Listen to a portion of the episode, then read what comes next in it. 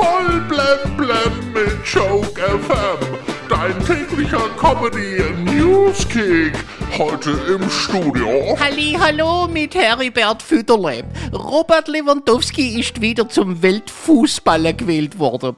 Wie langweilig. Hätte die zur Abwechslung nicht mal Messi oder Ronaldo wählen können?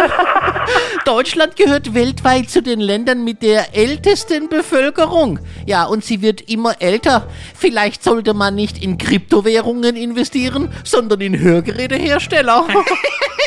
Wissenschaftler behaupten, dass sechs Stunden Schlaf täglich genauso gut sind wie kein Schlaf.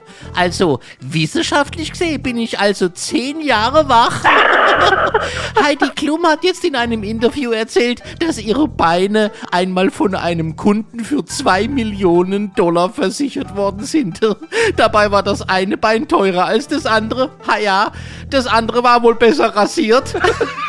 Aktuelle Studien haben gezeigt, dass vor allem Höhergebildete häufig mit dem Rad fahren. Das ist klar. Deshalb kann man gebildete Menschen auch so gut um Rat bitten. Viktoria Swarovski möchte für Österreich beim Eurovision Song Contest singen. Als Kind durfte sie zu Hause nie singen. Ihre Eltern hatten Angst, dass dann die ganzen Kristalle zerspringen. Kommen wir noch zum Wetter. Heute ist der Tag des Schneemanns. Ja, da treffen sich die Schneemänner aus aller Welt, feiern zusammen, trinken heiße Glühwein, schmelzen und sterben. Auf jeden Fall. Voll blem blem auf Joke FM und auf joke-magazin.de.